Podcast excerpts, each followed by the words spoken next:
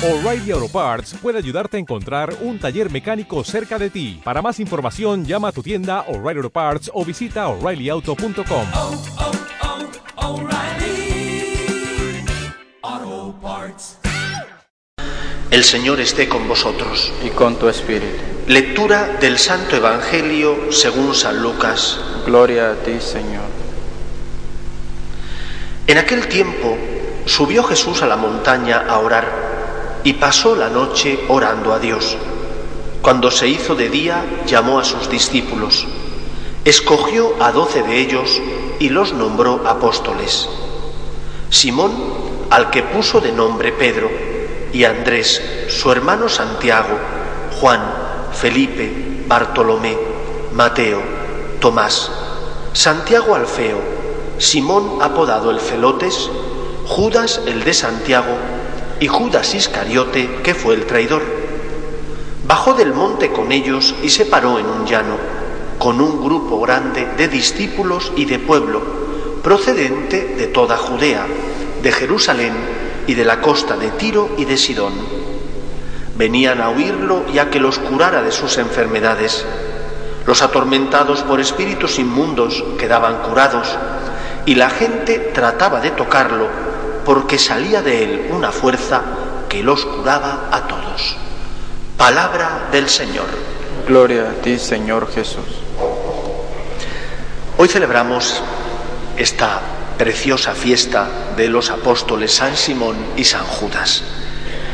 En primer lugar, la fiesta nos recuerda que Cristo quiso que su iglesia fuera jerárquica, es decir, entre las notas esenciales que caracterizan a la iglesia como pueblo de Dios y cuerpo místico de Cristo, está, por ejemplo, la unidad, la universalidad, la santidad, pero también que es una iglesia basada, apoyada en doce columnas que sostienen el edificio y que se apoyan, como no puede ser de otra manera, en ese cimiento que es el mismo Cristo.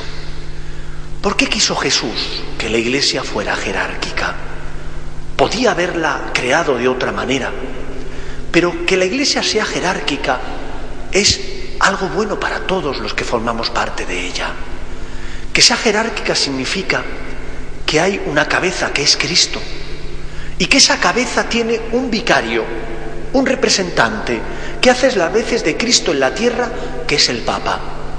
Y que ese vicario de Cristo no actúa solo, sino que actúa en unidad con el resto de hermanos que son las otras columnas, que son los obispos.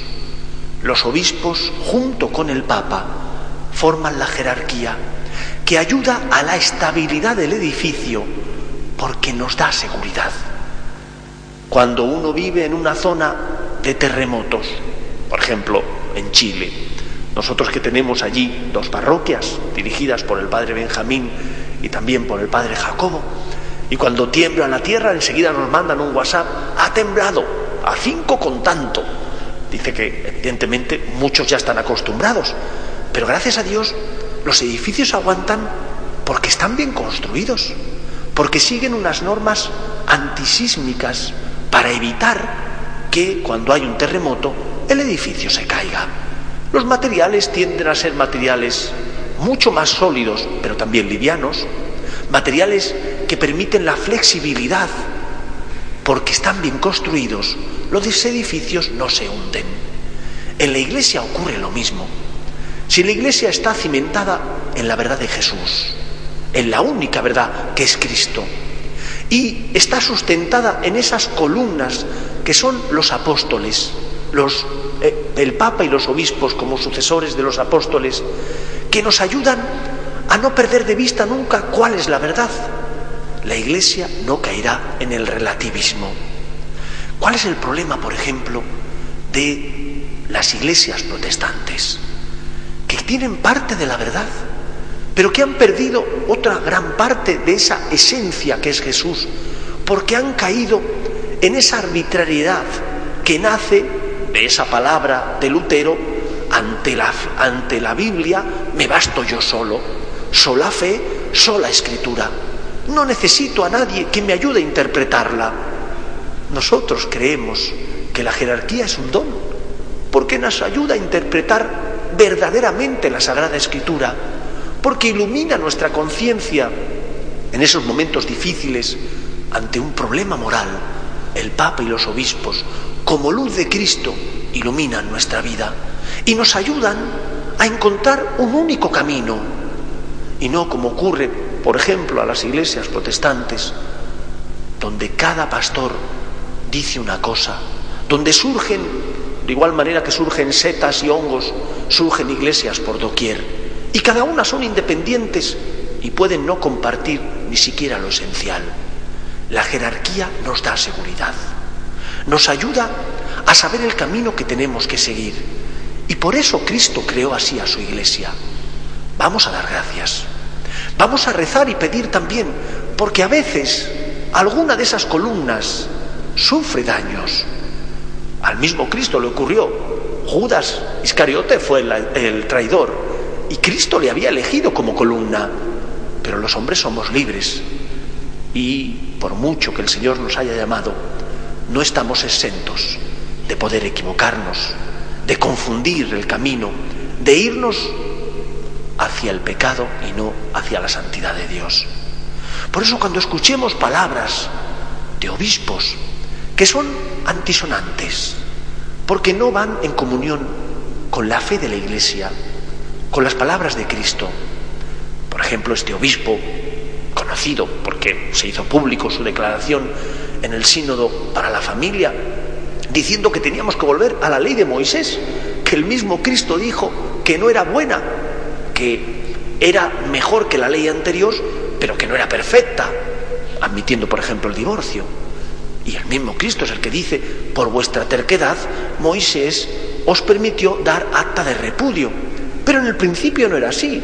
Dios los creó hombre y mujer, por eso se unirá el hombre a su mujer, serán los dos una sola carne, lo que Dios ha unido, que no lo separe el hombre. ¿Cómo es posible? Pues es posible porque los hombres tenemos pecado. Y este obispo, que se equivocó al manifestar esto, necesita nuestra oración. Necesita que recemos por él. Y necesita que nosotros no nos desviemos del camino marcado por la tradición de la Iglesia, anclada en la palabra de Jesús, en la verdad revelada. Pidamos y recemos por nuestra Iglesia, por nuestros pastores, para que sean fieles a Cristo, que es el camino, que es la verdad y que es la vida. Y reconozcamos la bondad de la jerarquía, que me da seguridad, que me ayuda a saber por dónde tengo que caminar.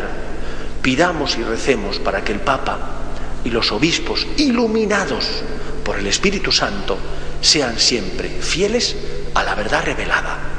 Y para que nosotros, como buenos hijos de Dios y miembros del pueblo de la Iglesia, del cuerpo místico de Dios, nos dejemos aconsejar por Cristo que nos habla por medio del Papa y de los obispos.